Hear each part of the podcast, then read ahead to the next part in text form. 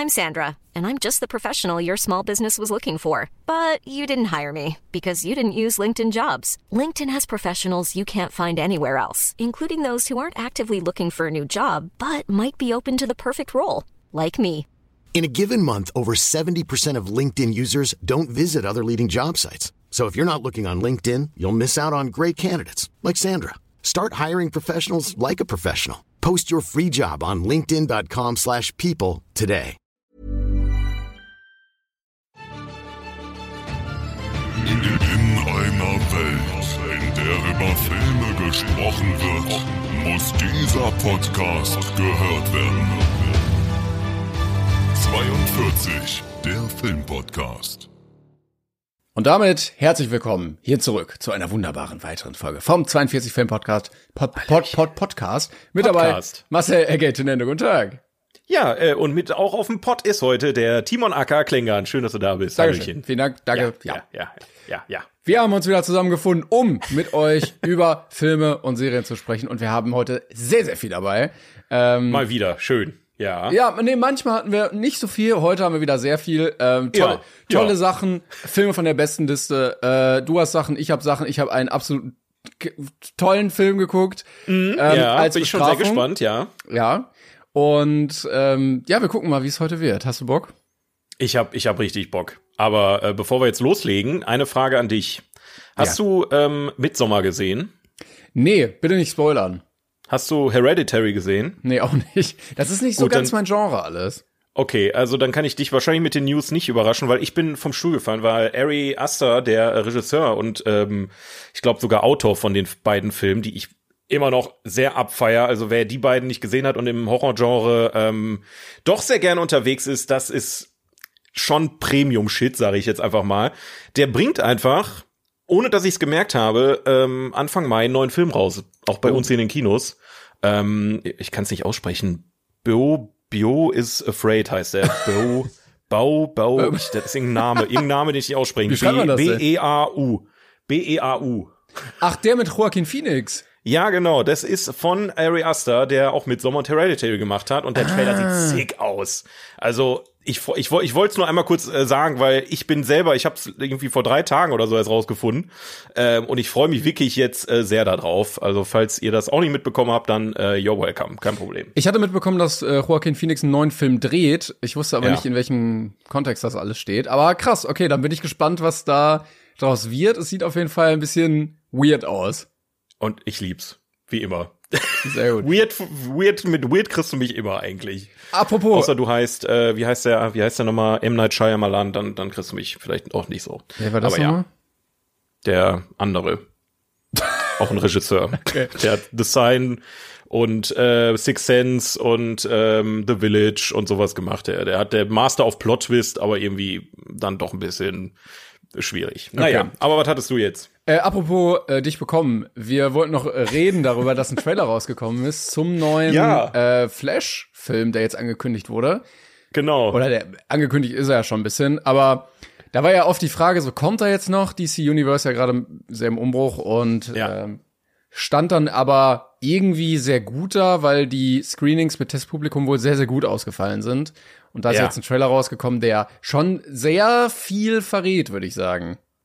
Ja, die, ich meine, die Story allgemein war ja sowieso schon klar, ne? Also, dass The Flash ähm, in The Flash ja das ganze Universum zurückgesetzt werden soll, äh, da ja James Gunn da er den jetzt das Zepter in der Hand hält und äh, neue Wege weist und so und das Ganze mal wieder in, in, in Reih und Glied bringt. Ähm, und das sieht man halt auch im Trailer schon, ne? Also dass Flash irgendwie in der Zeit zurückreisen möchte, um seine äh, Familie zu retten und damit irgendwie das Universum zerbricht. Ja. Ähm, und äh, also ich persönlich bin sehr, immer noch sehr, sehr gespannt. Ich bleibe skeptisch, ne? muss man einfach sagen. Also wir hatten schon oft so, so den Moment, wo wir sagten, wow, okay, das könnte doch noch was werden. Aber bisher sieht's danach aus, als wäre es der Film, den wir alle mit Batman wie Superman schon äh, uns gewünscht hatten.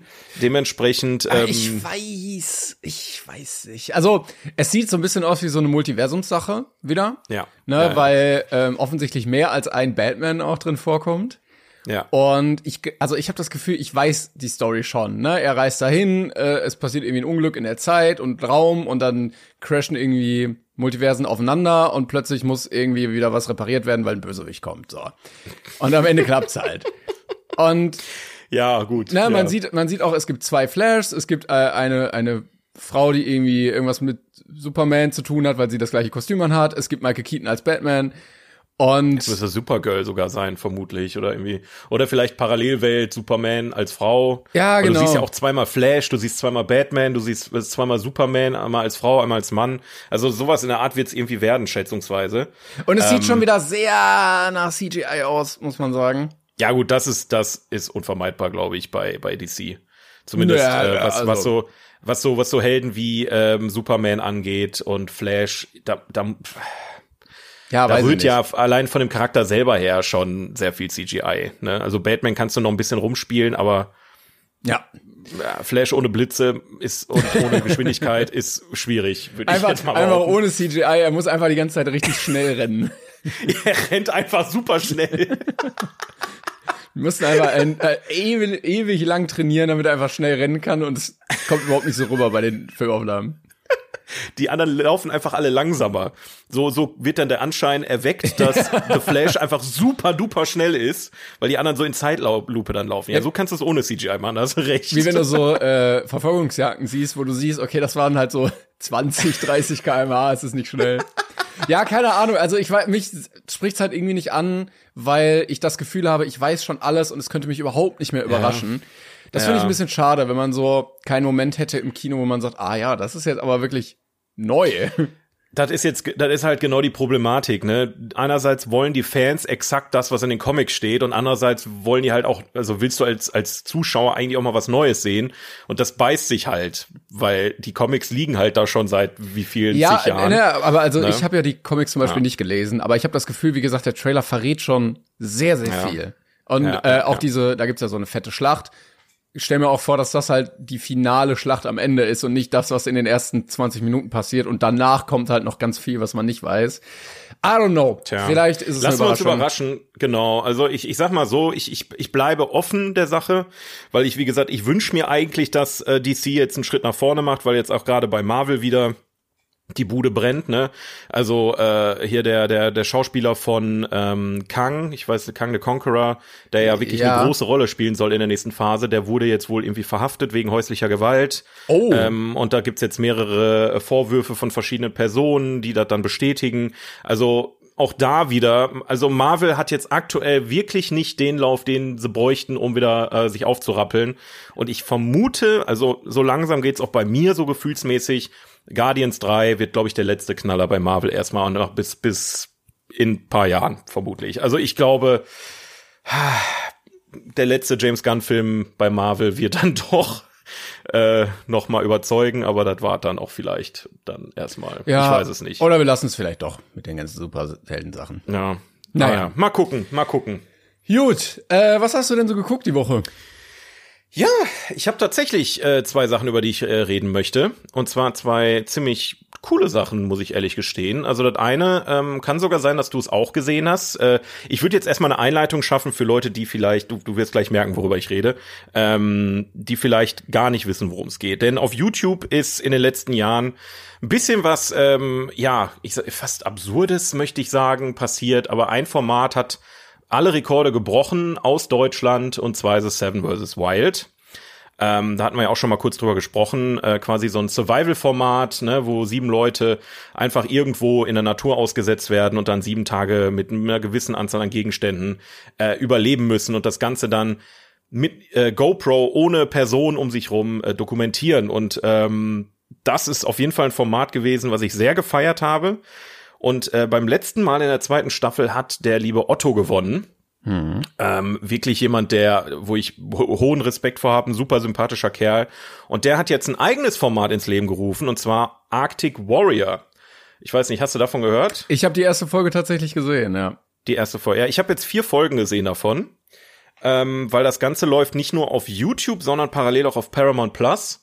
Ähm, und äh, ich muss wirklich sagen, ey, Hut ab. Also ich, ich ich liebe das einfach, weil es super spannend und interessant ist, das Ganze zu beobachten. Es ist ungefähr dasselbe Konzept, nur dass es halt äh, ich glaube, acht Teams sind, ein Profi und ein, ich sag mal, Anführungszeichen, ähm, Anfänger, Pro, ja, Promi-Anfänger ist es ja eigentlich fast nicht, aber ähm, also mich hat's dann doch gepackt und ich muss ganz ehrlich sagen, im Vergleich zu Seven vs. Wild, ich habe es zwar gerne geguckt, aber immer so mit so ein bisschen Bauchschmerzen, weil mir der liebe Herr Meinecke dann doch eine, eine gewisse äh, schwierige Präsenz langsam an den Tag legt. Mhm, okay. Ähm, und bei, bei Otto, der ist halt so, weiß ich nicht, der ist so lieb, weil, weißt du, was ich meine? Ja, aber der also ist geil. Otto will, Der ist gleichzeitig auch krass. Also der war ja beim KSK Ja. und der kann das halt. Also der ist ja bei Ja. Seven vs. Wild auch so durchgerannt und hat halt Schulungen in, äh, in solchen Gegenden überleben. Also da Ja, wird ja, ja, eingeleitet mit, ja, wir sind hier irgendwo, keine Ahnung, Nordkap oder so minus 25 Grad Außentemperatur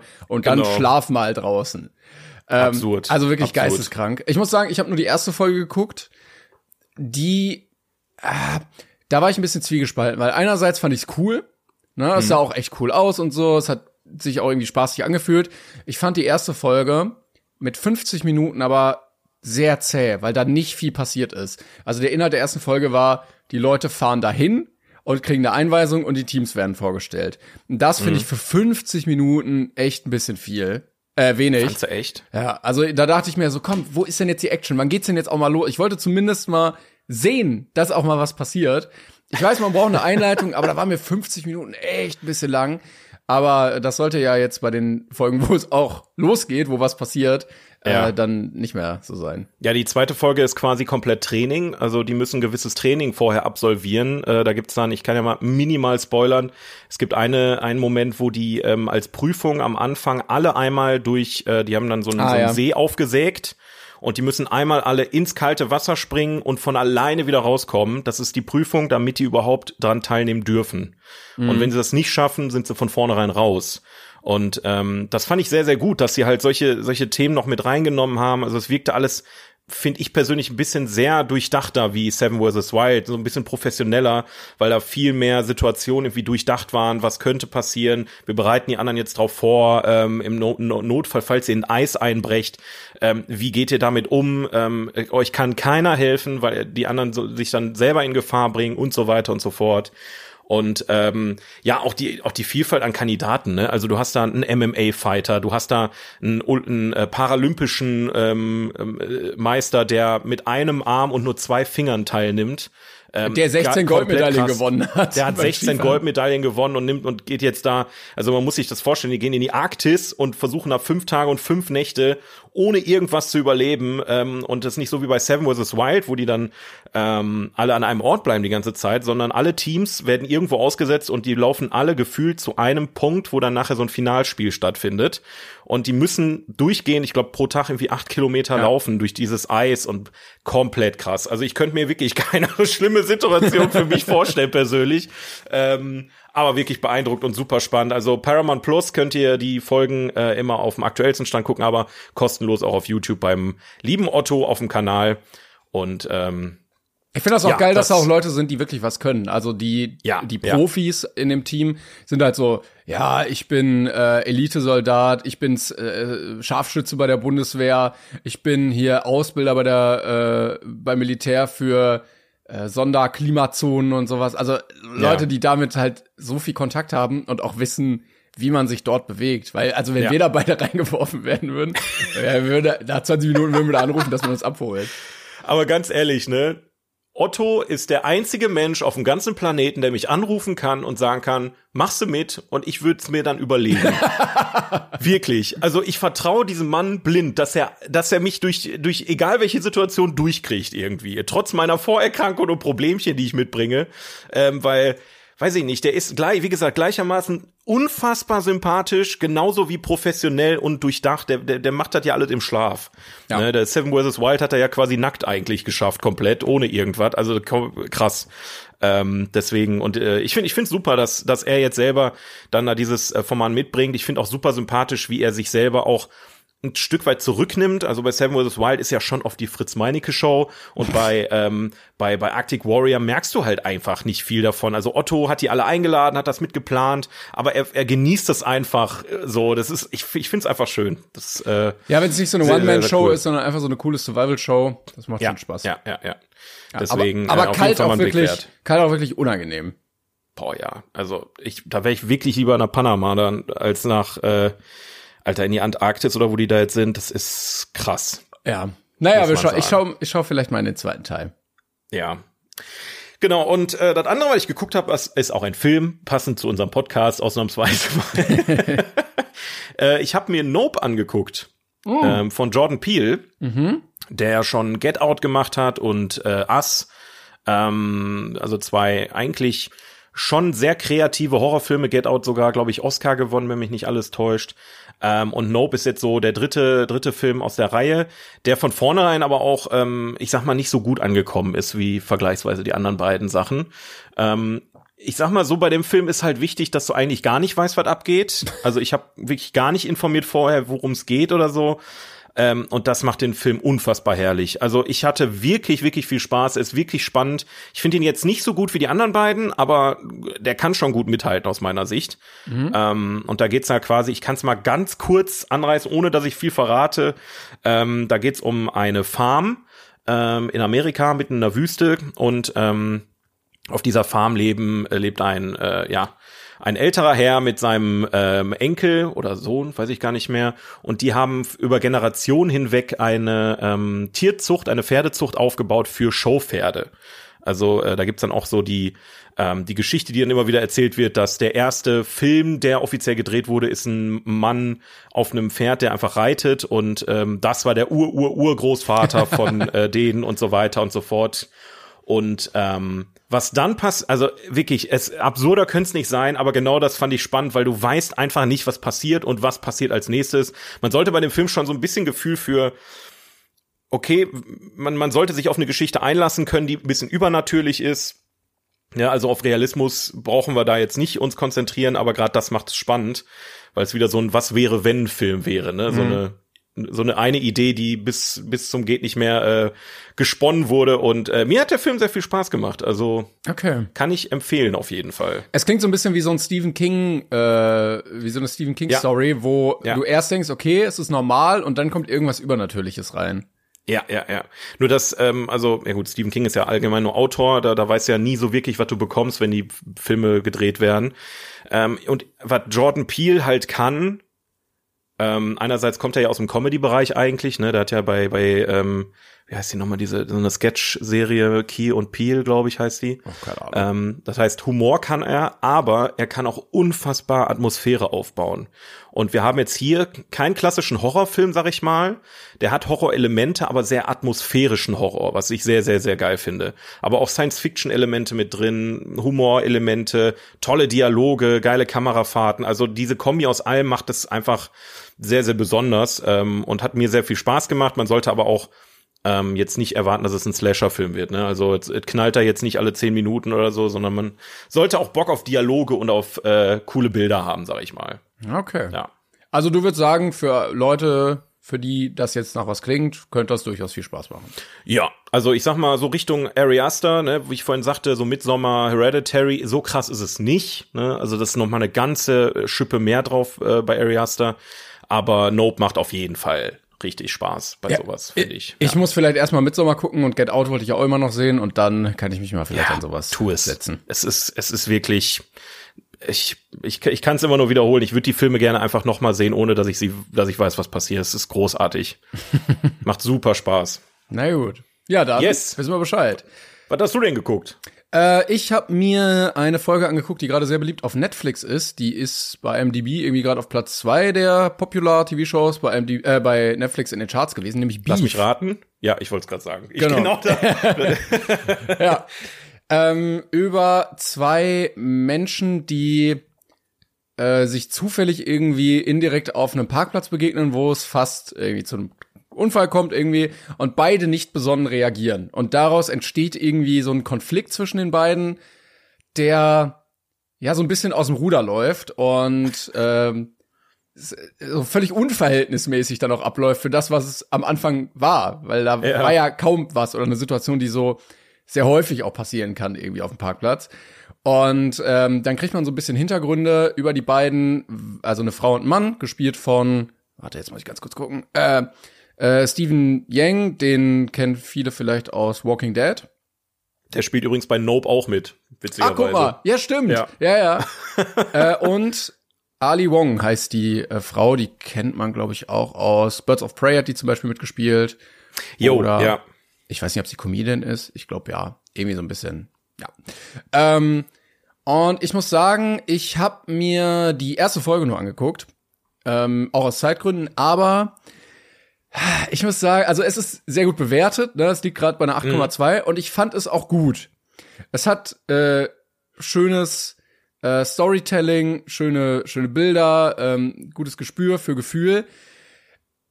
Aber ich glaube, es ist einfach nichts für mich. Also diese Situation ist so ein bisschen der der ausschlaggebende Punkt, als äh, würde so würden so zwei Leben aufeinandertreffen und das ist der Punkt, ne? Und dann wird erzählt Ja. so ein bisschen, was beide so davor gemacht haben. Und er hat, glaube ich, seinen Eltern ja irgendwie versprochen, ne, wohlhabend zu werden, irgendwie die zu, mit zu versorgen, denen Land zu kaufen und so. Aber das klappt irgendwie nicht, ne? Er schlägt sich irgendwie so durch als, ich weiß gar nicht, als Englisch sagt er Contractor. Äh, also hier steht bei IMDb ein gescheiterter Bauunternehmer. Und dann wird er Okay. halt irgendwo gerufen, ne, wenn mal irgendwie, keine Ahnung, so Klempnerarbeiten oder Gartenarbeiten oder so anstehen und er wohnt in so einer gammeligen Bude. Und irgendwie ist das alles nicht das, was er sich vorgestellt hat. Und sie ist so, ähm, äh, hier steht Entrepreneurin, also sie hat irgendwie eine Firma und ähm, ist da auch mega unter Druck und möchte immer abliefern und irgendwie läuft's da auch nicht so und auch mit äh, ihrem Ehemann ist es auch nicht so so ganz heile Welt. Das merkt man in der ersten Folge nur so ein bisschen, da wird glaube ich später noch drauf eingegangen. Und dann sind beide irgendwie an so einem Punkt, wo sie ja eine sehr kurze, kurze Zündschnur haben, wo sich viel Frust angesammelt hat, wo äh, ja wenig Toleranz ist für andere Menschen und wo das irgendwie dann rauskommt dadurch. Ja. Ne? Und ich glaube, das ist nichts für mich, dieses Scheitern, dieses Brechen in den Charakteren wird sehr gut dargestellt. Aber ich möchte das nicht sehen.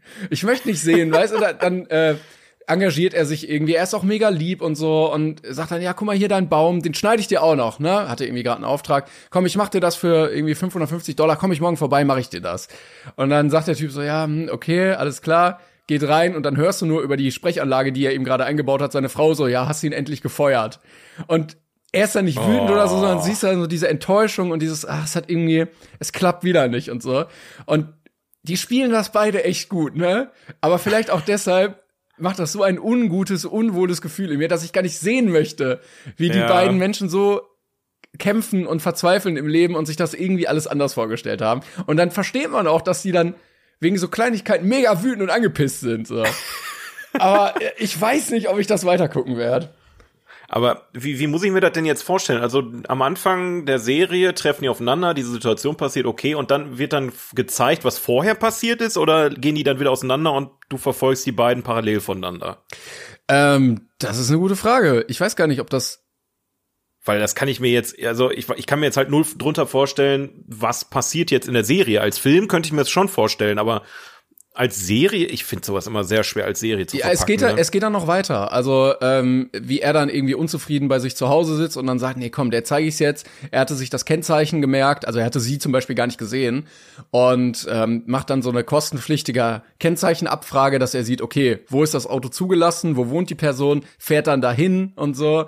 Und ah, okay, also es geht schon noch weiter nach dem. ja, ja, genau, passiert. genau. Es Ah, geht dann, so, das hm. ist äh, quasi der Anfang. Und äh, ja, ich glaube, alle anderen Folgen zeigen das dann weiter und wie es da weiter aus dem Ruder läuft und so und die jeweiligen Leben der beiden Personen. Ja. Ja, weiß ich nicht. Weil, also sieht gut gemacht aus. Äh, Ich finde, äh, Gefühle kommen sehr gut rüber, gutes Storytelling bis dahin. Ähm, die Charaktere, die sehr vielschichtig gezeichnet werden, aber muss man auch, muss man auch wollen. Ja, ja, ja, ja, ja. Ich, ich habe ich hab das auch auf dem Schirm, weil es halt übernatürlich gut bewertet ist. Hat, das hat mich schon ähm, ein bisschen irritiert, weil mir die Serie gar nichts gesagt hat. Ähm, Vielleicht gucke ich noch mal rein in Ja. die zweite und entscheide dann, ob ich das weiter möchte oder nicht. Kannst du auch mal. Also ich könnte vorstellen, mir vorstellen, dass dir das auf jeden Fall gefällt. ja, ich bin gespannt. Ich ähm, mal gucken, ob ich es schaffe bis nächste Woche. Ja. Und endlich mal was Aber- Gutes wieder auf Netflix. Ohne groß irgendwie, ja, einfach mal wieder was so für, Ja. was für sich steht. Ja, ja, ja. Ja, die müssen sich jetzt alle ein bisschen äh, nach vorne arbeiten, ne? weil ich, ich bin mir nicht sicher, aber ich glaube, der nächste Streaming-Dienst, der steht schon mit großen ähm, Trara vor der Tür. Was kommt denn jetzt schon wieder? HBO ähm, will ja mit ähm, Max, die haben sich ja von HBO Max zu Max umbenannt. Und ich glaube, die wollen auch in Deutschland starten. Ähm, und die kommen ja mit Game of Thrones, die kommen mit House of the Dragons, dann gibt's, gibt's noch mehr Serien aus dem Game of Thrones Universum. Ja, hier, äh, Dann äh, Harry Potter wollen sie jetzt ja neu drehen, The Last of Us, eine neue Big Bang Theory Serie. Also ähm, ich will jetzt nicht sagen, dass das mich jetzt schon unbedingt abholt, weil viel davon habe ich schon gesehen oder interessiert mich halt einfach nicht. Ähm, aber ich glaube, ähm, jetzt gerade auf Paramount Plus, also ich finde es super stark, dass sie so ein Projekt äh, ähm, supporten und bei sich dann auf die Plattform packen, weil das ist schon ein krasser Mehrwert aus meiner Sicht. Ähm, und Netflix plätschert so vor sich hin, so. weißt du? Ja, ja, ja, ja, das stimmt. Ähm, naja, mal gucken, was kommt. Ich habe gerade gesehen, äh, wenn das stimmt, muss ich nur mal gucken. Ähm, weil wenn man HBO-Serien sucht, kommt auch die Sesamstraße. Also da hätten sie natürlich was. Ja, das ist, also, da kannst du ja ein ganzes Universum draus bauen, ne? Krübelmonster-Serie und so. Also, bin ich schon, da bin ich schon dabei. Da habe ich schon Bock drauf. Ja, hier Super Grobi und so, noch ein paar Spin-offs dann reinklatschen. Dann Ja, auch, dann auch wieder Superhelden groß machen mit Super Grobi. Ja, Mann. Naja. Ja, und äh, dann hatte, boah, ich habe jetzt paar Sachen. Ähm, was Such dir was aus, was Schönes. Ja, ich war, okay. Ja, dann nehme ich den, komm. Ich habe Sicario geguckt. Oh, ja. Hm. Kennst du vielleicht schon, äh, schon Ja, ne? ja. Hast du mal gesehen? Ja. Also ein äh, Film von äh, Denis Villeneuve. Ich glaube, ich, De Denis. Er. Der, ich Der, weiß der nie will, der, der, sprechen hat jetzt einfach konsequent falsch aus und denken die Leute, wir sind bekloppt. Ja, Ich genau. weiß auch nicht, wie, wie er ausgesprochen wird. Ich habe da auch immer Probleme. mit. Der, der zum Beispiel auch Dune gemacht hat oder den neuen Blade Runner oder Arrival Ja. oder äh, die Frau, die singt. Den hatten wir ja auch mal hier besprochen. yes. Und Prisoners mochte ich auch sehr, sehr gerne von dem. Und das war ähm, so ein Film, den ich auch schon lange jetzt auf der Liste hatte, weil ich mir dachte, okay, das Setting klingt cool, ähm, der, der Regisseur klingt cool, das könnte eigentlich nur cool werden. Also es geht um eine FBI-Agentin, die zu so einer Einheit abgeordert wird, um ähm, ja in der Welt der der Kartelle, der, des Drogenhandels da mal für Ordnung zu sorgen, so an der Grenze USA-Mexiko. Ja. Und ich muss sagen, der ist auch gut bewertet, 7,6. Ja. Ich, ich fand den richtig doof.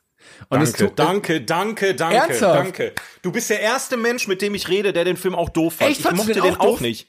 Ja, ich, das ist mein Problem. Also Emily Blunt spielt ja die Hauptrolle und Emily Blunt ist in Edge of Tomorrow auch mit dabei und ich finde den Film so viel besser. Ich weiß nicht, ob du den gesehen hast. Nee, leider nicht. Und alle feiern Sicario so ab und ich, auch der zweite Teil, also das ist mir viel zu militärisch alles und zu, zu, weiß ich nicht, zu ernst. Weißt Äh, du? ja, ich, ist ich so- glaube, wir stehen sehr alleine da mit der Meinung. Also sorry Ja. schon mal dafür, ist natürlich nur Ja. unser Geschmack oder meiner. Ähm. Ich muss sagen, ich hatte ein anderes Problem mit dem. Ähm, der ist vom Look, finde ich, sieht der cool aus. Ne? Äh, klar, große Produktion auch hinter. Ich finde den auch von der Inszenierung cool. Also der hat coole Bilder und so. Was mich wirklich gestört hat, das habe ich immer wieder im Laufe des Films gemerkt, ist das Drehbuch. Ich fand es richtig langweilig. Stimmt, ja. Äh, Es war ähm, im Gegensatz zu vielen anderen Filmen. Wir hatten vielleicht letztens, glaube ich, schon mal über das Drehbuchschreiben geredet ähm, und die die Macher von South Park oder irgendwie irgendwas war da, ähm, die gesagt haben, du musst äh, in einem Drehbuch haben ein ähm, äh, also bei bei bei Handlungsabschnitten ähm, verbindest du die mit einem äh, und dadurch passiert oder mit einem oder es passiert dadurch. Und hier hast du immer nur und. Du Ja, hast das Gefühl, ja, ja. das, ja, und dann ist das. Ja, und dann ist das. Und dann ist das. Und äh, es war, Ja. ich hatte überhaupt keine Spannung. Ich hatte keinen Bezug zu irgendeinem Charakter. Ich fand alle irgendwie so ein bisschen egal. Mhm. Ähm, da gibt's dann auch äh, so, ein- so ein bisschen Charakter-Plot-Twist. Das war mir auch alles egal. Und es passiert auch gar nicht inhaltlich so viel, dass man sagt, okay, zwei Stunden, ähm, die macht man da gut voll. Sondern ich habe das Gefühl gehabt, es war alles so Ja. so, so, so lahm und langweilig und egal. Und da helfen leider auch nicht die großen Gewehre und die volle Ausrüstung und so. Am Anfang gibt es eine Szene, wo ein SWAT-Team irgendwie ein Haus stürmt und die dann äh, Leichen in den Wänden finden, die dann da eingebaut waren. Da dachte ich mir, oh krass, das könnte richtig gut werden, ne? wenn das so in so eine in so eine Thriller-Richtung irgendwie geht, ne? Und man guckt, okay, das macht dich irgendwie kaputt, diese Arbeit und so. Aber alles war irgendwie so, Weiß ich Das, nicht. So ganz genau das ist es halt. Wenn du einen Film guckst und irgendwann merkst, dass, dein, dass deine Gedanken abschweifen, Ja, ja, ja. dann, dann, hat der, dann hat der Film für mich versagt, weil ich möchte von einem Film mitgerissen werden, ne, wie du schon sagtest, und der Film hat so hin, vor sich hingeplätschert storymäßig. Der, ne, der hat technisch gesehen alles richtig gemacht. Genau. Ne, es war, war tolle Action, ähm, waren gut besetzt auch tatsächlich, waren tolle Schauspieler dabei, aber es war keine Geschichte, die mich interessiert hat, in keinster Weise. Ja. Und genau das ist auch mein Problem bei Sicario gewesen. Und mir auch im fehlte- zweiten Teil. Mir fehlt auch Ja. immer Kontext. Es war immer so, es hat irgendwo angefangen. Absolut. Um ja. wen geht's? Warum ist das wichtig? Wo führt das noch? Warum ist das für mich von Relevanz? Warum ist das für die Figur von Relevanz? Und äh, du hast auch keine Hintergründe bekommen. Dann tauchten wichtige Figuren auf, die aber immer so mysteriös waren, wo man auch nicht mehr erfahren hat. Ähm, wo wo alles irgendwie so ja, kein, also es war immer so auf cool gemacht, aber es hat mir überhaupt nicht den emotionalen Impact gegeben, den es haben sollte. Ja. Ähm, und ich glaube, es liegt einfach an einem schlechten oder lahmen Drehbuch, dass man das nicht hinbekommt, dass du Szenen elendig lange aufbauscht, wie irgendwie, keine Ahnung, ein Transporter von A nach B fährt, dann sieht das natürlich cool aus. Aber mir ist das doch jetzt egal, ob der jetzt zwei Minuten oder fünf Minuten fährt, wenn darin nichts passiert. Ähm, die einzige Figur, die ich eigentlich interessant fand, war ihr Sidekick der überhaupt nicht groß drin vorkommt. Wo ich mir dachte, dann zeig doch mal den, der als Außenstehender nicht in dieser Einheit sich die ganze Zeit denkt, ja, geht da alles irgendwie mit rechten Dingen zu? Ähm, und mal das auch mal hinterfragt. Der, der ist dann irgendwie so da und dann ist er wieder weg. Ähm, dann wird da irgendwie einer auf sie angesetzt. Dann wird das ganz heftig und dann ist es plötzlich aber auch schnell wieder gelöst und er ist wieder weg. Also so auch gar keine, gar, gar keine Auswirkung auf die Story. Ja. Also ich, keine Ahnung, das war irgendwie für mich gar nichts, leider. Schade, ist halt schade. Also ich, ich hätte den Film gerne gemocht, weil der wird halt auch immer, ich finde, der wird oft in einem Satz mit Mad Max Fury Road äh, als bester Actionfilm genannt. Also Sicario habe ich so oft schon in den Himmel gelobt äh, von gehört von anderen, ähm, aber mich hat das überhaupt nicht mitgerissen, Nee. gar nicht. Also Interessant einfach. Vielleicht sehen Ja. wir irgendwas da nicht drin oder die Leute sehen was, was wir nicht sehen. Aber also wenn ja, dann sag mir bitte Ich, was. ich weiß nicht, ich weiß nicht. Hat sich auch so ein bisschen angefühlt wie ein Biopic, was kein Biopic ist. Also, oder was heißt Biopic? Eine, eine, eine wahre Geschichte, wo die gesagt haben, okay, wir wollen jetzt so wahr wie möglich bleiben, aber dann lassen wir halt das auf Kosten der interessanten Plot-Twist oder irgendwas einfach fallen. Ja, und das Ähm, war jetzt auch ich- nicht so, dass ich äh, mit der Hauptfigur äh, so mitgefiebert habe, Ja, ja, ja, dass ich mich da reinversetzt habe. Also sie wirkte ja auch immer relativ kalt und hat dann aber auch ja bei so Sachen, wo man denkt, okay, irgendwas läuft hier falsch, auch nicht nachgefragt, sondern das einfach so akzeptiert, ja, ich gehe mal einfach mit und war dann eher so Beiwerk für die beiden anderen Figuren, die so dabei waren, die jetzt für Ja. mich aber auch immer einfach nur ein bisschen weird waren. Ja.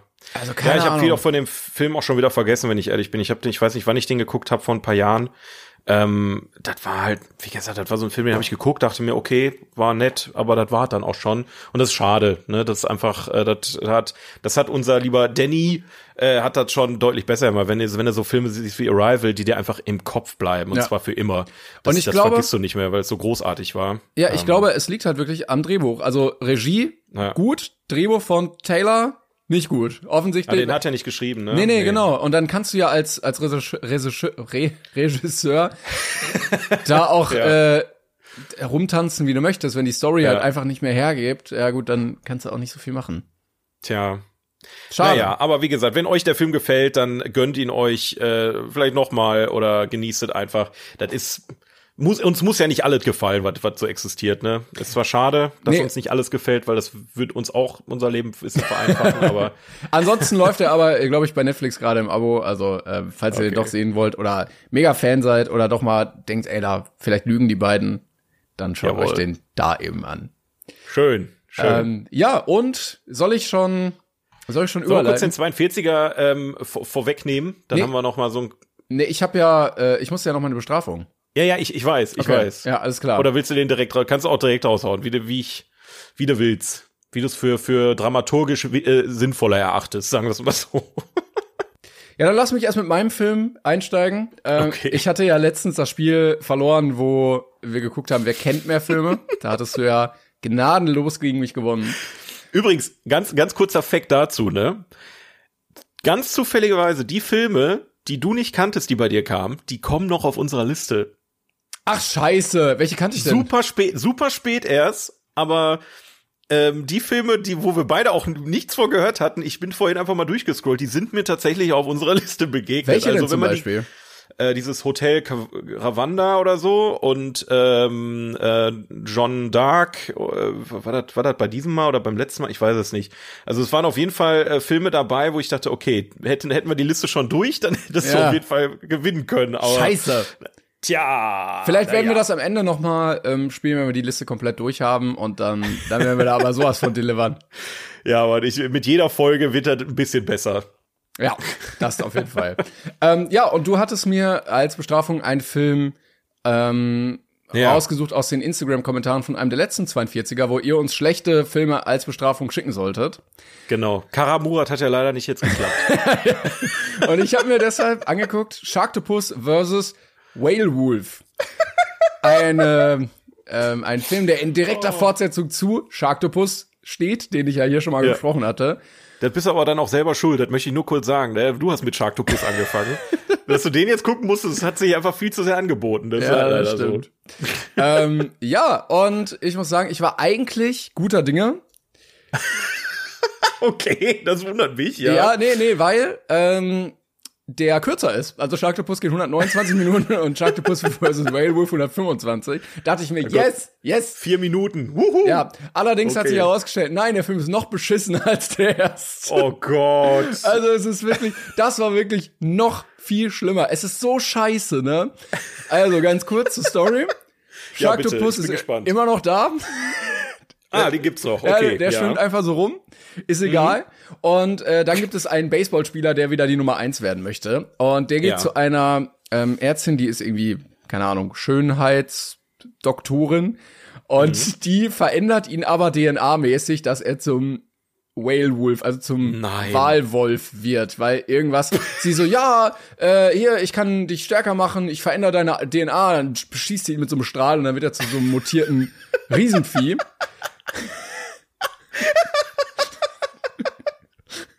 Sie alleine, sie alleine macht das auch. Sie hat kein Forschungsteam, sie hat kein, sie ist nicht Milliardärin, sie macht das einfach so bei sich in der Praxis. Hat wahrscheinlich Ibuprofen mit Brennnesseln gemischt und dann probieren wir einfach mal. Genau, und der, der hört dann irgendwie auch so ein bisschen auf sie wie so ein Haustier. Ähm, ganz weird und läuft dann immer draußen rum und kommt dann auch wieder und so. Ja, und Sharktopus ist auch da. Und äh, dann kommt es irgendwann zum Konflikt der beiden. Und zwar ist das erste Aufeinandertreffen als Faustkampf in einem Gebäude. Also ich verstehe nicht ganz, wo da noch äh, Meerestier in diesen Lebewesen drin ist, aber offensichtlich können sie stundenlang an der äh, frischen Luft einfach überleben. Und dann wird sich gekloppt und es ist, ja, es, es sieht wirklich richtig ka krass kacke aus. Schön, und ja. ähm, ja, du hast so coole Effekte wie, wenn irgendwas blutig ist, dann splattert auch Blut auf die Linse und so von diesen Boah, tollen krass. 3D modellierten Monstern, die einfach in diese Welt Schön. gesetzt werden. Und es ist wirklich richtig, richtig scheiße. Also die Schauspieler sind scheiße, alle Schauspieler sind komplett kacke. Äh, leider gibt's den bei Amazon auch wieder nur auf Deutsch. Also nicht mal mit Ah. englischer Synchro. Ähm, allerdings kostenlos. Kann man machen. Also Nein, falls Bock habt. Mit Werbung kann man sich den kostenlos angucken. Ähm, die Effekte sind scheiße, die 3D-Modelle sind scheiße. Also die Effekte sind wirklich so scheiße. Es gibt eine Person, die verliert irgendwie einen Arm und dann haben die so einen Gummiarm in der Hand, wie den Oh nee. so einen, den du an Halloween so in so einer Grabbelkiste im Supermarkt kaufen kannst. Also so auf dem Level wirklich scheiße. Ähm, dann gibt's noch nebenbei so eine Side-Story, wo so eine Fernsehsendung sowas wie der Bachelor produziert, damit die noch mal ein paar halbnackte Mädels da reinbringen können. Da werden, da werden dann auch welche gefressen am Set. Und dann drehen die aber weiter. So, ja, komm, deine Konkurrentin ist jetzt ausgeschieden, die wurde ja gefressen. Vielleicht hast du ja jetzt Chancen auf den Gewinn. Und äh, der Hauptcharakter ist noch mal dämlicher als der aus dem ersten Teil. Der ist die ganze Zeit einfach nur ein trotteliger Alkoholiker, der sich äh, irgendwie an die Polizistin ranmacht, die versucht da irgendwie was zu regeln. Alleine. Die muss auch das Ganze alleine lösen. Ähm, ne, also zwei Polizisten sind dafür verantwortlich, dass er die Stadt nicht im Chaos versinkt, bis dann am Ende äh, doch das Militär eingeschaltet wird. Gott sei Dank. Dann gibt's noch so eine Voodoo-Side-Story, der den betrunkenen äh, Hauptcharakter das beauftragt, das Herz des Sharktopus zu besorgen. Äh,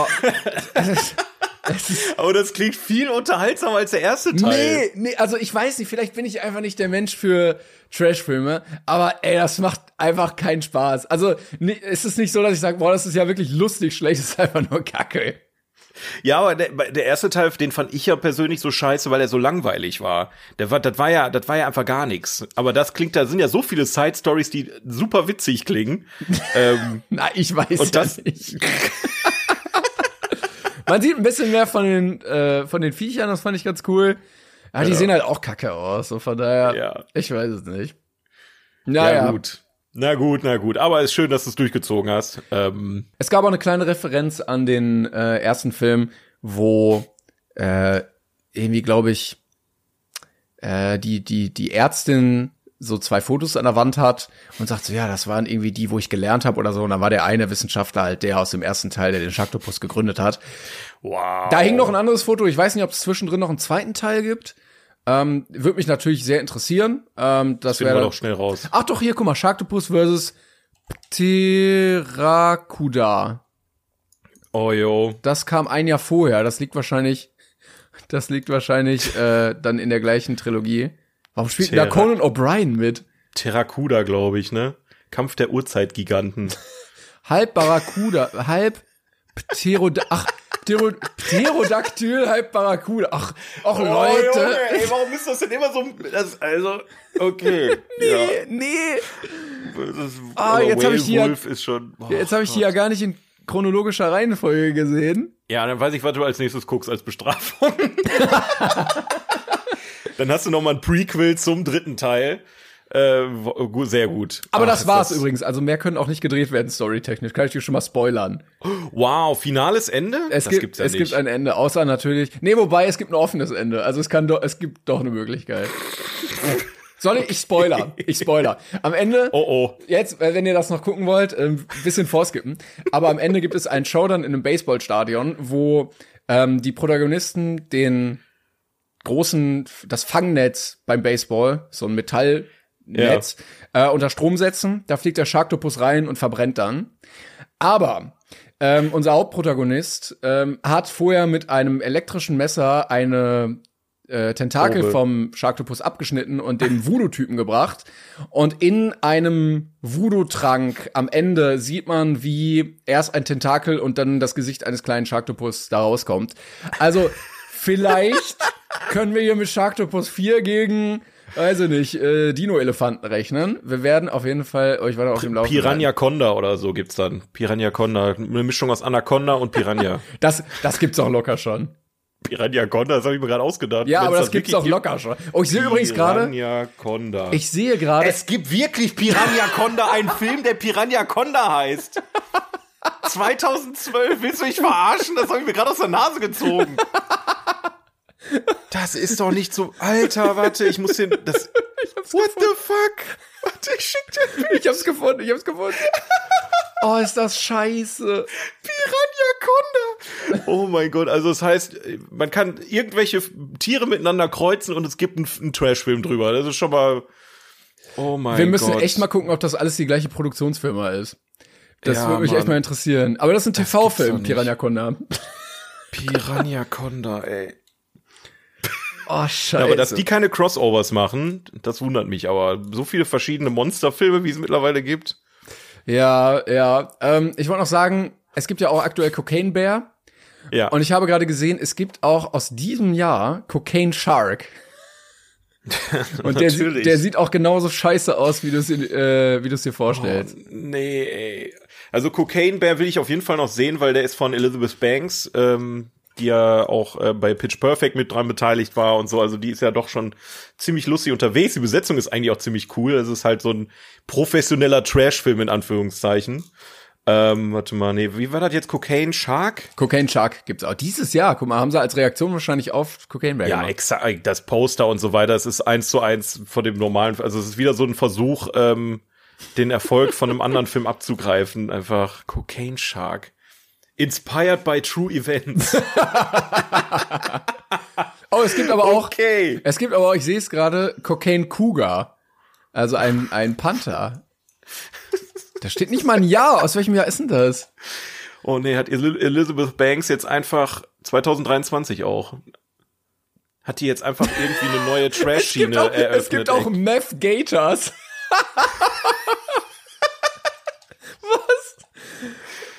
Attack Alter. of the Meth Gator. Was ist denn? Hilfe!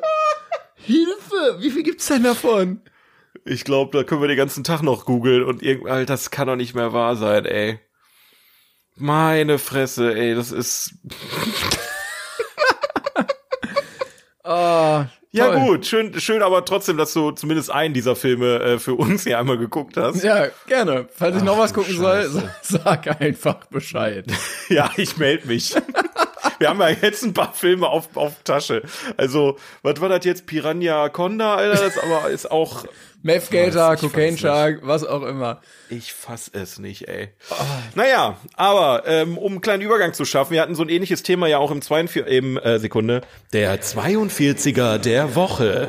Woche, Woche.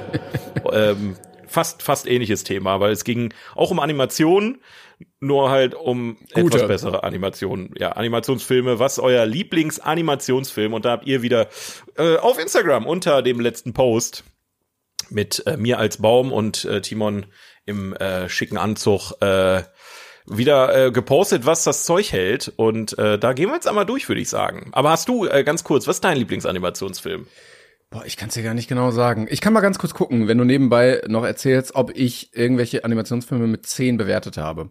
Und dann Ja. muss ich noch mal überlegen, ähm, was. Ja, ich tue mich da aber auch tatsächlich sehr schwer, muss ich gestehen. Also ich, ähm, ich bin ein großer Animationsfilm-Fan. Ich guck sehr, sehr gerne auch halt seit Kindheit auch schon an. Ich glaube, das ist bei uns mittlerweile alle ähm, in unserem Alter mittlerweile so, dass man seit Kindheitstagen an äh, sowas guckt, äh, weil es ja gang und gäbe ist. Und da gibt's ja so viele geile Dinger. Ne? Also äh, jetzt Also auch ich den bin- Disney-Film ganz abgesehen. Ich bin erstmal überrascht, dass ich Ratatouille nicht mit 10 bewertet habe. Ähm, oder Findet Nemo. Mhm. Aber äh, die finde ich sehr stark. Ansonsten habe ich König der Löwen mit 10 bewertet. Das ist für mich so ja, eigentlich. wie hast du das rausgefunden? Hast du, gibt's irgendwie eine Seite mit, ähm, ah, warte, hier, Top-Rated Movies by Genre, Animation, ich guck mal rein. Ja, ich habe halt bei mir bei meiner IMDb-Liste geguckt und dann äh, bin ich halt die Liste durchgegangen, was ich mit 10 oder 9 bewertet habe. Äh, König der Löwen oder ähm, ja, also der, der ist eigentlich immer so mein All-Time-Favorite gewesen. Äh, Ja. Bin ich auch ein bisschen durch den Namen natürlich vorgeprägt. ja, ich habe den als Kind halt auch so oft geguckt, ne? Das ist halt Kindheit für mich. Natürlich. Ähm, aber ich finde die Musik geil. Ich finde, die Story ist halt richtig schön für ein Kind, wo der Vater stirbt. Und, Voll schön. Ähm, ja, also ich, ich mag den einfach so komplett. Ja, ja, da kann ich dir, ich habe König der Löwen auch eine 10 gegeben. Also es war ähm, auch ein Film, der mich, der mich sehr geprägt hat. Ähm, aber den hatten wir ja auch schon hier auf unserer Liste tatsächlich. Ja, ja. Ähm, also zu Recht auch da oben, würde ich sagen. Ja, auf, auf jeden Fall. Äh, aber allgemein, wie gesagt, Disney, also ähm, boah, etwa die für, für Knaller rausgehauen haben, dann die Kombination mit Pixar noch dabei. Aber natürlich auch Studio Ghibli und ähm, ich persönlich mag auch sehr diese ähm, äh, Stop-Motion-Filme. Die würde ich jetzt auch einfach mal mit dazu zählen, was Animation angeht. Oder? Nehmen wir die mit da rein? Boah, gute Ist ja Frage. eigentlich, Stop-Motion ist ja eigentlich schon wieder eine Sache für sich. Ist eigentlich wieder was Aber- anderes. Aber so, Ja. also so Disney hat gerade in der Vergangenheit halt so krasse Stories rausgehauen, ne? Ja, also sowas wie Ratatouille ist ja so abgefuckt erstmal als Elevator Pitch. Also so ein Koch, der eine Ratte auf dem Kopf hat, die kochen kann und ihn dann dazu bringt, als guter Sternekoch irgendwie durchzustarten. ja. Aber äh, funktioniert. Also so schön und emotional. Ähm, Das waren auch irgendwie die besten Disney-Filme, finde ich persönlich. Also auch so Monster geht zum Beispiel, ne? Ja, wir hatten, glaube ich, das mal gesagt, absurd. dieses, dieses Jahr, äh, diese drei Jahre hintereinander. Das war, glaube ich, Ratatouille, Wally und noch irgendwas, wo die richtig abgeliefert hatten. Oben auch noch. Stimmt oben der, ne? Ja, ja, ja. Ja, also, äh, also was Disney angeht, die, die haben halt ähm, wirklich, wirklich äh, draufgehauen. Aber ähm, ihr habt hier noch mal eine ganze Ecke mehr als äh, wir Yes. jetzt hier gerade geschrieben und deswegen machen wir das ja auch, ne, damit wir auch noch mal an uns an Filme erinnern, äh, die äh, wir vielleicht trotzdem gesehen haben, aber vielleicht ein bisschen in Vergessenheit geraten sind. Ähm, wie zum Beispiel der Henny oder die Henny äh, schreibt, Hallihallo, mein Lieblingsanimationsfilm ist Drachenzähm leicht gemacht. Oder How to Train Your Dragon. Übrigens auch eine super Filmmusik. Finde ich persönlich, also irgendjemand hatte noch geschrieben, Teil 3 ist deren äh, Animats Lieblingsanimationsfilm. Die Drachenzähm-Reihe ist aus meiner Sicht komplett underrated. Äh, muss ich sagen, ist äh, leider ganz an mir vorbeigegangen. Da war ich in einem Echt? Alter, da war das nicht so Ja. mein Segment. Ähm, aber das, der wurde oft genannt. Also da war ich Ja. überrascht, dass er so oft vorkommt. Also ist ich aus meiner Sicht auch, glaube ich, das letzte, was DreamWorks wirklich an, an, an Sachen gemacht hat, die im Kopf geblieben sind. Also ich kann mich an da kam noch mal irgendwas danach, was in, in einer ähnlichen Sparte war. Nicht so ganz, aber was ist denn mit äh, hier jetzt dem gestiefelten Kater wieder? Der hat ja gut Ach, das war auch Dreamworks, stimmt, du hast recht. Ja, der neue, hier der letzte Wunsch von Gestiefelte Karte, der war auch stark. Ja, das stimmt. Okay, die kommen, wir haben vielleicht langsam so ein kleines Comeback, aber die Drachenzähmen-Filme, die waren doch sehr, sehr schön. Ähm, weil die, weil die mal wieder eine, eine, neue Geschichte erzählt haben. Ich meine, der Aufbau ist ja oft derselbe bei Animationsfilmen, gerade für Kinder. Aber ähm, gerade der dritte Teil hat auch visuell nochmal ähm, neue Maßstäbe gesetzt. Natürlich mittlerweile wieder überholt. Ja, also geht ja weiter, was jetzt auch mit Super Mario Ja. ähm, da passiert ist, ganz neu oder was, was äh, Pixar sich da immer wieder Neues ausdenkt und so. Aber damals, äh, als er rauskam, fand ich ihn auch schon sehr, sehr stark. Das stimmt. Wenn wir gerade bei DreamWorks sind, kann ich mal ganz kurz einwerfen, dass ich Megamind auch immer richtig cool fand. Äh, ja, der war auch auch cool. sehr, ja. sehr underrated. Und ähm, natürlich die äh, äh, hier, die, die Pinguine. Shrek. Nee, Madagaskar, genau. Madagaskar meinst du, ja, Genau, ja, ja. den mochte ich auch immer sehr, sehr gerne. Ja, ja. Ja, Madagaskar muss ich sagen, da war ich, also der dritte, den fand ich ganz schlimm. Den Oh, den mit diesem Zirkus und allem. Nee, da war Ähm, ich schon der raus. zweite, der zweite war in Afrika, der war noch ganz okay. Äh, aber der erste bleibt ein Klassiker. Also der, der hat ja einmal alles neu aufgesetzt. Den habe ich als Kind auch im Kino gesehen und so. Den mochte ich sehr, sehr, sehr gerne. Ähm, aber DreamWorks hat ja auch viel Quatsch gemacht. Ne? Die haben ja auch so, ähm, wie heißt der nochmal, ähm, äh, wolkig mit Aussicht auf Fleischbällchen. Den habe ich mir sogar auch angeguckt, ja. Und Monsters vs. Aliens oder so, hieß der so? Monsters and Aliens? Nee, wie hieß der? Keine Ahnung. Aber Wolkig mit Aussicht auf Fleischplättchen war eigentlich, also es war jetzt kein Megakracher, aber ich fand den ganz witzig. Also der hatte ein paar Hab ich zu lustige. Tode gelangweilt, ey. Da war, da war ich komplett raus. Ich weiß nicht, ob ich da vielleicht dann schon zu alt war, als der Ja, ich glaube, rauskam. wenn man den so mit 16, 17 guckt, dann ist der jetzt nicht unbedingt was Nee, für einen, nee. aber so, ja, davor und danach geht das auch wieder. Ja, Äh, welcher auch ganz oft natürlich genannt wurde, war Into the Spider-Verse. ja, Ähm, ja, ja. Hatten wir ja auch hier schon auf der Liste. Da freue ich mich jetzt auch sehr auf den nächsten Teil. Ja. Also ich bin gespannt, ob sie es noch mal die Qualität so halten können, aber der hat natürlich schon wieder einiges äh, ins, ins Rollen gebracht, was was visuelles angeht. Das war schon ziemlich großartig, ja. Fritz schreibt, schräg. Kann man, kann man so unterstreichen. Punkt. Einfach schräg. ist unfassbar, was für ein, was für, also äh, objektiv gesehen sind die Filme jetzt keine Meisterwerke, ne? Aber was für die, was die für einen Impact geschaffen haben bei uns allen. Also der, der, ich guck den immer mal wieder gerne zwischendurch, der erste und der zweite Teil. Die mag ich so gerne. Das ist Die haben auch so eine ganz eigene Fanbase, ne? Die hat sich so Ja. verkultet darum. ja Ähm, komplett. Also ich war ja letztens in London und da gibt's auch so eine so eine Shrek-Tour einfach, wie so eine Dreamworks-Tour, wo du dann so, so, so einen kleinen Tourpark hast, wo du da so durchlaufen kannst. Auch ganz komisch. Ich würde, ich würde auch so gerne in Schreck Freizeitpark gehen, ne? wo du am Eingang dann auch diese komische, ähm, wo die bei Duloc reinkommen, erstmal dieser Typ mit diesem riesigen ähm, äh, Kopf, der dann da durch, die, durch dieses schon wieder durch diese Warteschlange durchrennt und und ich weiß nicht, kennst du die Szene Ey, fällt mir gerade nicht ein, ne? bei Schreck 1, die gehen doch dann in diese Stadt, um äh, den Sumpf wieder zu holen. Und dann Schreck und der Esel, die gehen doch dann quasi in die Stadt rein und dann ist da dieser Typ mit diesem riesigen, äh, wie heißt der, wie heißt dieser äh, König da nochmal? Ähm, Ich merke gerade, ich glaube, ich müsste Schreck noch mal gucken. ah, und dann kommt doch dieses Lied da, Duloc ist, Duloc ist, die mit diesen kleinen Figuren. Kennst du was? Willst du mich verarschen jetzt? Ich, ich glaube, ich, ich habe den zu lange nicht gesehen. Ne? Oh nein, Alter, es ist ikonisch, es ist ikonisch. Da denke ich oft, oft noch dran und dann habe ich einen Ohrwurm von diesem Lied. Ähm, und jedes Mal, wenn ich ein Maskottchen sehe, muss ich an dieses Mas Maskottchen von Duloc denken. Das ist einfach super witzig. Ja, Na ja. gut. aber ähm, äh, Mikey Mike schreibt, gerade was Animationsfilme angeht, äh, in den letzten Jahren kann ich Soul von Pixar Ja. und die Mitchells gegen die Maschine empfehlen. Zwei meiner Meinung nach sehr schön umgesetzte Filme, die auch immer mal wieder auf meiner erneut gucken Liste draufsetze. Ja, Hatten wir, glaube ich, auch ich- beide schon besprochen hier, oder? Im Podcast. Genau, beide hab ich, haben wir besprochen. Mitchells gegen die Maschinen und so, waren, glaube ich, beide sogar für die Oscars nominiert, wenn mich nicht alles täuscht.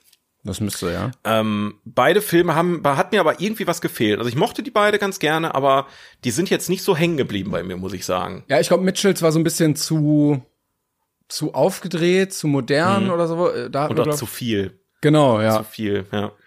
Aber optisch auch sehr, sehr geil. Also äh, Mitchells gegen die Maschinen haben ja noch mal einen ganz anderen Stil. Die, ich glaube, die waren doch auch so ein bisschen Richtung ähm, Stop Motion, ne? Also da in die Richtung irgendwie. Aber ja, und Soul, ähm, fand ich mal eine schöne Alternative zu dem, was es sonst so gibt. Ja, Mitchell sah ja eher so ein bisschen comic-mäßig aus. Ne? Genau. Oder comicmäßig, ja, vielleicht das eher.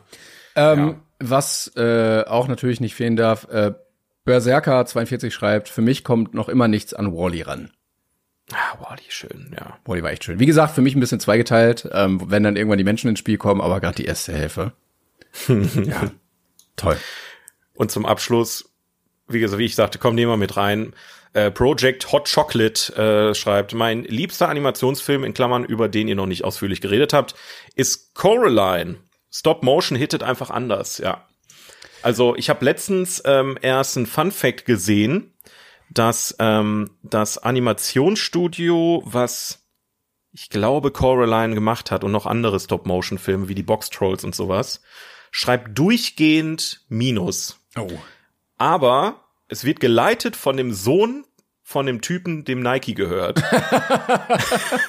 Und er darf Deswegen- dann einfach. Und der darf einfach. Und ganz ehrlich, finde ich geil. Ich finde, ich finde diese, diese Art der Kunst und die Art des Films hat man jetzt bei Pinocchio auch wieder gesehen, ähm, von Guillermo del Toro, der ja auch den Oscar gewonnen hat. Ich liebe Stop-Motion-Filme und ähm, das ist hoffentlich keine Kunst, die aussteht, weil da ist so viel Liebe und Arbeit und Liebe zum Detail drin. Ich, Ähm, ich find's immer ein bisschen gruselig, muss ich sagen. Manchmal hat's Ja, für mich so gruselige ja. Vibes. Ich habe auch am Anfang nicht verstanden, dass das wirklich genau das ist, dieses Figur, Foto machen, ein Millimeter nach vorne, Foto machen, wieder ein Millimeter nach vorne. Und ich dachte mir, das macht doch kein Mensch, dass da am Ende 90 Unfassbar, Minuten rauskommt. Aber wirklich, das machen wirklich Ja. Leute. Und die, die sind auch mit Leidenschaft hinter und so weiter. Und deswegen äh, freue ich mich immer, wenn ein toller Stop-Motion-Film oder jetzt vielleicht tatsächlich, ich hoffe, die, die Star Wars Stop-Motion-Serie wird genauso geil, ähm, dass, dass man sich das geben kann. Also ähm, gucke ich immer sehr, sehr gerne. Sind immer sehr ähm, süße Filme. Wie gesagt, Box Trolls kann ich auch empfehlen. Die sind, äh, ist halt, wie gesagt, das ist jetzt nicht von der Geschichte her nichts Innovatives, Großartiges, aber gerade die Machart des Films bringt schon so viel Atmosphäre mit und so viel Liebe.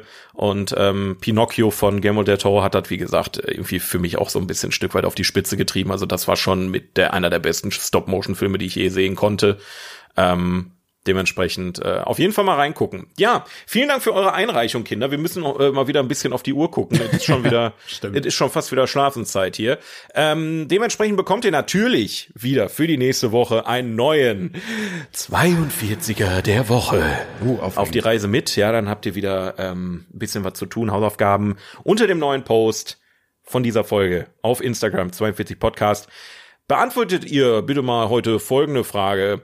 Bei welcher Schauspielerin oder bei welchem Schauspieler könnt ihr jeden Film genießen? Ja, also habt ihr irgendeine Schauspielerin oder Schauspieler, wo ihr sagt, wenn die in einem Film mitspielen, da gucke ich rein und meistens habe ich auch Spaß daran, weil die schon irgendwie ein Garant dafür sind. Äh, ich habe da so zwei, drei Kandidaten. Ich weiß nicht, wie es bei dir aussieht, Timon, ähm, aber da würde ich gerne nächste Woche mal drüber sprechen. Also alle, alle Filme finde ich immer ein bisschen schwierig, weil da kann ja, Ja, auch mal ein alle- schlechter dabei, aber ja, Natürlich, ich ver verstehe die. Prämisse. Genau, also sagen wir mal so, selbst wenn ein schlechter Film mit diesem Schauspieler rauskommt, macht der immer noch Spaß, weil der Schauspieler drin ist oder die Schauspielerin. Ja, das stimmt. Ähm, ne, da, da habe ich auf jeden Fall äh, was. Wie es bei dir aussieht, hast du jetzt eine Woche Zeit drüber nachzudenken. Gott sei Dank. Äh, es hat auch jemand Aber geschrieben, äh, dass dem das auch immer so geht, dass wenn wir nach dem 42er fragen, er alle Filme, die er jemals gesehen hat, vergessen hat und ihm nichts einfällt. Und so geht's mir auch immer, wenn wir immer unsere besten Listen erstellen. Da plötzlich ist alles weg. Das ist, das ist exakt so, so, dann wisst ihr jetzt, wie wir uns fühlen. Stellt euch vor, ihr werdet einfach vor, vor gemachte Tatsachen gestellt, wir müssen jetzt abliefern und dann fällt ein Name von einem Schauspieler nicht ein. Oder ich rede ja auch ständig irgendeinen Schwachsinn, irgendwelche anderen Namen, die, äh, wo ich mich wieder verbessern muss nachträglich. Ähm, ja, das ist dann der Situation geschuldet, ne? Aber dann wisst ihr das mal, wie das so ist hier bei uns. Ja, eben. Gut, wir haben Jo. wieder einen Film dabei von unserer Natürlich. Bestenliste. Wir sind mittlerweile Natürlich. angekommen bei, und jetzt habe ich es ja gar nicht, gar nicht gerade griffbereit, ähm, Platz Nummer 73 sind wir mittlerweile. Also, Yes. Platz Nummer 73. Coco, lebendiger als das Leben von 2017. Nee, aus dem Jahr 2017 von Lee Unkrich und Adrian Molina. 73rd place. Coco. From the year 2017. And the directors are Lee Unkrich and Adrian Molina. Danke, Deutsch. Das will wieder so einen tollen. Lebendiger als das Leben. Ja, okay. Braucht's, glaube ich, nicht. Krass, ne? Sechs Jahre nur alt, der Film. Das wirklich, also, ähm, es, er wirkte für mich aber dann doch ein bisschen präsenter eigentlich fast schon. Erzähl mal, wie findest du ihn? Willst du nicht kurz die ja. Kurzbeschreibung vorlesen Ja, vorher? also es ist ein äh, Pixar-Disney-Film. Ähm, Yes. Nur schon mal vorneweg, dass ihr wisst, in welchem Segment wir uns bewegen. Also, Coco erzählt von dem zwölfjährigen jungen Miguel, der eine Kette von Ereignissen au- auslöst, die ihn zu einem jahrhundertealten Geheimnis und zu einer außergewöhnlichen Familienwiedervereinigung führen. Wow. Ja, wow. Was, ist, wieder, äh, was ist das für eine Kackbeschreibung schon wieder? Ähm, ja, also ich, ich versuche es noch mal ein bisschen genauer ähm, zu um, umschreiben, dann, falls ihr den Film gar nicht kennt, ihr habt mit Sicherheit aber schon ein Bild dafür von gesehen oder vielleicht mal einen Ausschnitt. Es geht um ähm, das äh, Fest der Toten in der mexikanischen ähm, Kultur? ja, Kultur, genau. Ähm, ich, wie, noch, wie heißt es nochmal im Original? Del Muerte? Ja, ja, ähm, genau. wir, la- wir äh, lassen Scheiße. das. Wir lassen das. Scheiße, wir lassen es einfach. Äh, ähm, genau, der Tag der Toten, wo quasi ähm, ja die Familien äh, Altare aufstellen, um äh, den vergangenen ähm, ja, Generationen zu huldigen und quasi mit denen einen Tag gemeinsam zu verbringen. So glauben sie quasi, dass wenn man halt ein Bild aufstellt und äh, den Gaben gibt, dass man dann ähm, ja die nicht nur ehrt, sondern die halt vor Ort sind und mit denen zusammen feiert. Das ist quasi so das Feiern des Lebens und ähm, der vergangenen Generation. Genau, Finde ich tatsächlich auch ein super, super schönes Fest. Ja, also es ist ein sehr positives Fest. Ne? Ähm, Ja, man, man genau. geht auf den Friedhof, man gedenkt denen, man freut sich, dass sie da waren, äh, man feiert miteinander und so und nicht so so traurig, sondern einfach so lebensbejahend eigentlich. Absolut. Und finde ich auch ein sehr schönes Setting für den Film. Also, dass Ja, man ja. Ähm, das nicht einfach so aufs Zwang reinbringt, sondern diesen kulturellen Aspekt als Teil der Geschichte nimmt, der ja sehr viel ausmacht. Auf jeden Fall.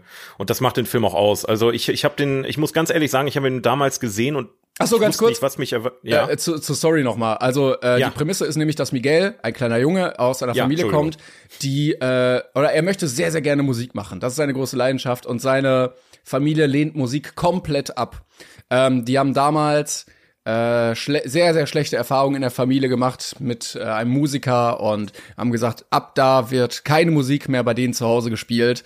Genau, es gilt so als Fluch tatsächlich sogar über die Familie, ne? Wenn, deswegen haben die Musik komplett verbannt Genau. aus den Generationen. Ja. Richtig, ja, und er möchte aber seiner großen Leidenschaft reingehen. Und dann, äh, wie gesagt, kommt es zu Ereignissen, die dazu führen, dass er plötzlich ja auf der anderen Seite ähm, des Lebens steht, nämlich da, äh, wo die ganzen Toten sind, denen gedacht wird beim Ja. Fest. Und dann ist er plötzlich in dieser Welt und gehört da ja als kleiner lebender Junge überhaupt nicht hin.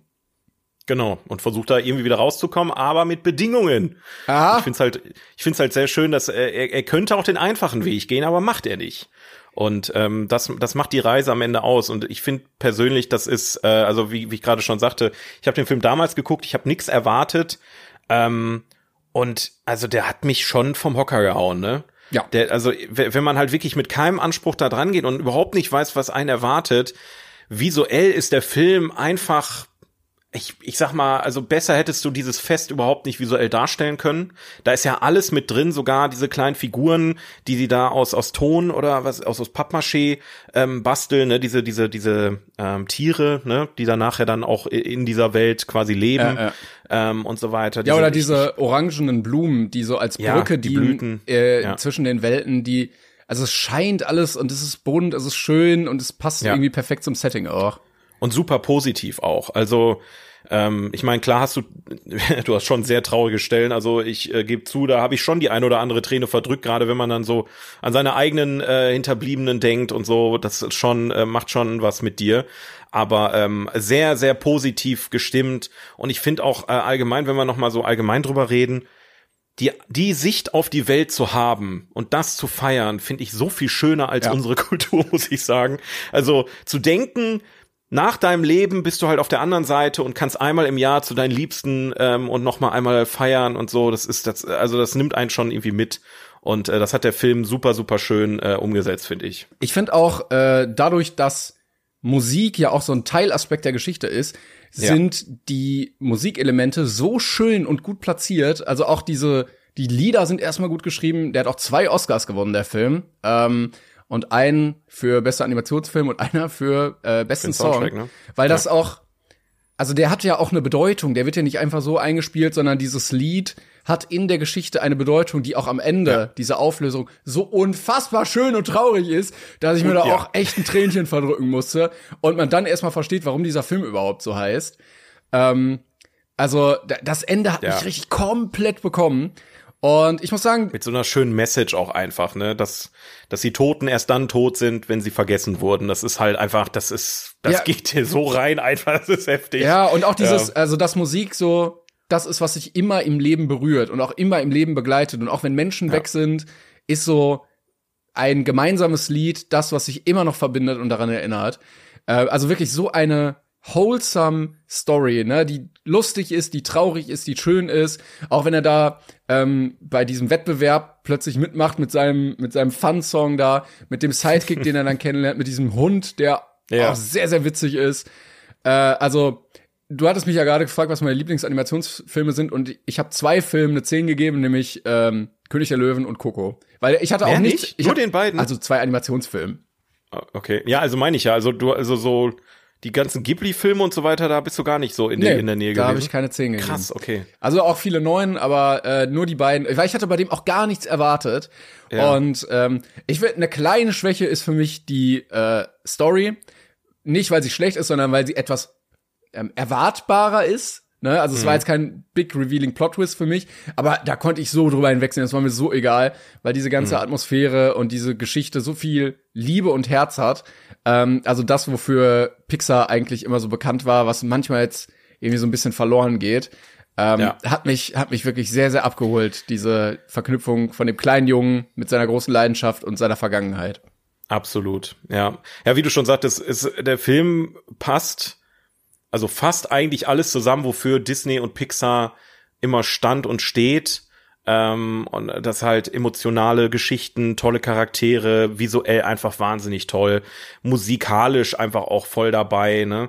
Ja. Wobei ich sagen muss, also ich, ich will den Vergleich ungerne ziehen, aber er ist so naheliegend, wenn man Coco und Encanto miteinander vergleicht. Ich ja. weiß, du, du wirst mir da nicht zustimmen. Für mich sind die fast auf einer Wellenlänge. Von der Qualität. Ähm, ja, nee, also ich, ich, ich, finde, ich finde, Coco hat wirklich visuell und von der Story her viel, viel besser gemacht, was Encanto aber musikalisch wieder wettgemacht hat aus meiner Sicht. Findest du? Ja, also ich, die, ich habe beiden eine Acht gegeben. Ich mag die beide sehr, sehr, sehr gerne. Ja. Ähm, aber ich finde, bei beiden ist halt auch so ein gewisser Durchhänger zwischendurch. Das ist natürlich jetzt Kritik im hohen Maße. Ähm, aber ich habe bei Coco und bei Encanto an beiden hatte ich hier und da mal eine Stelle, wo ich sagte, puh, okay, den Teil hätte man jetzt sich auch sparen können.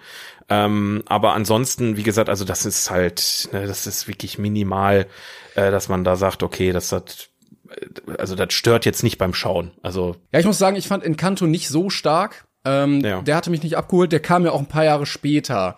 Und Disney ist ja gerade so in seiner, wir gucken, was es für Kulturen gibt und nutzen die als Vorlage für ja, unsere Filme. Ja. Ne? Also was mal die Märchen oder so waren, sind jetzt die Kulturen mit Luca, mit Coco, mit Encanto. Ähm, da fand, ich fand ihn von der Story auch nicht so gut. Das hatte ich dir, glaube ich, auch mal gesagt, als wir darüber geredet hatten hier, dass ja, er für mich so plötzlich, also der, der, der hatte einfach nicht so einen Aufbau, den ich mir gewünscht hatte. Und deshalb war auch nicht so die Spannung da oder die, die emotionale Verbundenheit und so. Ähm, also da war Coco noch mal eine viel größere äh, Hausnummer, weil ich da so richtig mitgefühlt habe, weil ich verstanden mhm. habe, okay, der, der, der hat seine Leidenschaft, die er irgendwie ausleben möchte und der tut alles dafür und ähm, der, das hat mich einfach irgendwie mehr bekommen. Ja, ja, aber deswegen, also für mich ist das so, bei Coco, da fühlst du halt mit dem Hauptcharakter mit und dann später halt auch mit ein, zwei anderen Charakteren. Ich will jetzt nichts vorwegnehmen. Ähm, du hast aber bei Encanto das Ding, dass du jeden Charakter kennst, kennenlernst, die Problematiken kennenlernst und das ist halt eine sehr einfache Geschichte aber ich finde, dass die Einfachheit macht den Film halt für mich irgendwie auch besonders und macht halt dieses Musical-Erlebnis schöner. Mhm. Und äh, ganz besonders ist es mir aufgefallen, deswegen komme ich da jetzt zu. Es gibt, ähm, ich habe ich ja damals, als wir Encanto besprochen haben, einmal äh, erzählt, beziehungsweise habe ich glaube ich nochmal gesondert erzählt, ist egal, ähm, dass sie in der Hollywood Bowl das Ganze nochmal ähm, live aufgeführt haben. Ne, die Mu Musik von Encanto. Mhm, ja. ähm, kann man auf Disney Plus gucken. Und dasselbe haben die bei Luca auch gemacht. Und okay. ähm, Luca ist halt hat halt überhaupt nicht funktioniert äh, in diesem Live-Format, finde ich persönlich. Mhm. Die mussten da teilweise sogar, also ich fand, sie haben sich Mühe gegeben, aber die haben viele Lieder auch mit reingenommen, die überhaupt nichts mit dem Film zu tun hatten, einfach weil sie nicht genug hatten. Ähm, du hast jetzt bei, bei, bei Coco hast du zwei elementare Lieder. Das ist einmal ähm, Remember ähm, Me und Remember Me und ähm, das, Hier. was er dann auf dem ähm, Wie heißt das? Festival da singt. Put, put, you, put it on your head. Äh, Put it on your head. I'm your more, I'm your more. Hier. Und Poco Loco, heißt das nicht so? Und, ja, und Poco Loco, genau. Genau. Die, die beiden, die sind wirklich super, die Lieder, aber das war's dann auch schon so. Und deswegen funktioniert ähm, Coco für mich nicht als Musical, sondern als, als, ähm, ähm, ja, als tolle Geschichte, im Prinzip als toller Disney-Film. Und Encanto ist für mich dann wiederum gleichermaßen qualitativ da, aber als Musical. Es funktioniert sehr gut als Musical. Ich glaube, du kannst Encanto auch super geil als Musical auf die Bühne bringen. ja gut, da merkst du halt, dass äh, Lin-Manuel Miranda die Musik geschrieben hat, weil der das Genau, einfach kann. genau. Ne? Genau, und äh, dementsprechend sage ich halt, ich will den Vergleich eigentlich nicht ziehen, weil Coco und Encanto sind auch so verschiedene Filme eigentlich. Aber für mich sind die so, vom Vibe her haben die mir gleich viel gegeben. Nur halt aus anderen Kategorien, sage ich jetzt einfach mal. Ähm, aber trotzdem, wirklich toller, toller Film. Auch die Ideen, also ich sehe hier gerade, wie gesagt, bei IMDb nochmal den Trailer, wie sie dann da quasi am äh, Ausgang an der, an der Brücke stehen, sich einmal scannen lassen, ob wirklich das Bild auch von denen aufgestellt wurde. Und dann gibt's halt Leute, die kommen halt nicht raus, weil keiner äh, deren Bild aufgestellt hat. Und gibt, also es ist wirklich tolle, tolle Ideen, die da mit reingeflossen sind bei Coco. Also wer den Film noch nicht gesehen hat und Disney-Filme mag, nachholen. Boah, Auf dieses, jeden Fall. dieses Ende, ne? Oh, es war so traurig. es war so traurig. ja, ja. Ah. Ja, ich weiß auch nicht, also ähm, es ist ein bisschen was, haben wir ja schon gesagt, bei, bei Disney oder bei Pixar verloren gegangen. Ähm, Ja. Luca war okay, hat uns jetzt aber, glaube ich, beide nicht so ganz bekommen. Ähm, Rot war ja gar nicht meins gewesen. Äh, Lightyear hat uns auch beide nicht überzeugt. Mal gucken, wie Elemental wird. War auch nur okay, ja. Elemente bin ich jetzt wirklich gespannt. Das Problem bei Disney ist halt einfach, die bringen halt pro Jahr nur ein oder zwei Filme raus, ne? Und deswegen musst du halt so lange auch warten. Wenn mal ein Film floppt, dann hast du halt auch ein Jahr lang mieses Gefühl. Ja, ja, klar. Ne? Ähm, und dementsprechend einfach mal hoffen, dass es besser wird. Ich bin aber ziemlich sicher, dass Disney sich irgendwann fangen wird und so lange warten wir einfach drauf, dass Illumination äh, vorbeizieht. Übrigens, wir haben es wir haben's gerade ein bisschen ähm, vermischt, weil, also ich hatte jetzt gerade mal geguckt, es gibt ja Disney und Pixar. ja. Coco ist von Pixar, Encanto Genau. ist von Disney. Ah, okay. Äh, ja, und gut. Elementals ist jetzt Pixar, wenn es kommt. Strange World, der letzte, der auch gefloppt ist, war aber Disney Genau. wieder nur. Ja, die wechseln sich, ich glaube, ist immer abwechselnd. Immer ein Disney-Film, ein Pixar-Film, ein Disney-Film und die kommen meistens immer so rund um Weihnachten. Oder ist es mittlerweile so, dass beides einmal im Jahr kommt? Das kann sein. dass an Weihnachten der Disney-Film kommt und ich, ich weiß nicht, ob die das jetzt durchgezogen haben. Es war aber mal eine Zeit lang irgendwie so. Ähm, ja, ich sag mal so, also selbst wenn mal Disney einen Durchhänger hat, was jetzt leider gerade der Fall ist, ich, ich habe immer noch weiterhin Vertrauen, dass da genug kreative Leute arbeiten, weil der Film ist ja auch nicht in einem Jahr gedreht, ne? Wenn man mal hinter die Kulissen guckt, bei Disney ist es ja so, da hat einer eine gute Idee, der pitcht das, da ist ein ganzes Fass voller guter Ideen und dann wird das freigegeben und dann fangen die langsam damit dran zu arbeiten. Ich glaube, die brauchen drei Jahre oder so für einen Film. Das heißt, die Filme, die jetzt scheiße sind, wurden vor drei Jahren angefangen zu produzieren ähm, oder so. Also vielleicht jetzt auch nicht ganz so krass, aber ihr wisst schon, worauf es hinausläuft. Und ähm, deswegen können wir jetzt eigentlich wissen, dass spätestens in drei Jahren dann wieder gute Disney-Filme kommen, weil die wissen, die jetzt rauskamen, haben nicht so gut funktioniert. ähm, das, aber ja, ja, wie gesagt, Disney hat sich eigentlich immer wieder gefangen. Ähm, gab genug ähm, Downphasen, ne, wenn wir jetzt an äh, wie hieß er noch? Äh, Little Little Chicken? Nee, wie heißt der? Ja, Chicken oder hier die, Kühe, die Kühe sind los. die Kühe sind los, also bitte, bitte nicht wieder. Ne? Und äh, wir haben jetzt nicht ganz so ein krasses Tief wie damals, aber man merkt halt schon, okay, die Filme sind jetzt nicht so die Knaller wie jetzt zum Beispiel bei Coco 2017. Ja, es wird gerade Äh, so ein bisschen kreativlos wieder. Ähm, Man hat jetzt so die Kulturen so ein bisschen abgearbeitet. Ja, was machen wir jetzt als nächstes? Keine Ahnung. Gucken wir mal. Äh, übrigens Mhm. Ja. ganz kurz zum Vergleich noch.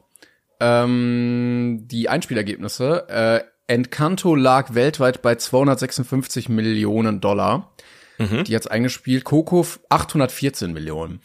Also Ja, der aber- war richtig, richtig erfolgreich. Aber Encanto ist A auch bei vielen vorbeigegangen, also da war die Werbung einfach nicht da und B, es war Corona-Zeit. Und es war Disney ich. Plus auch.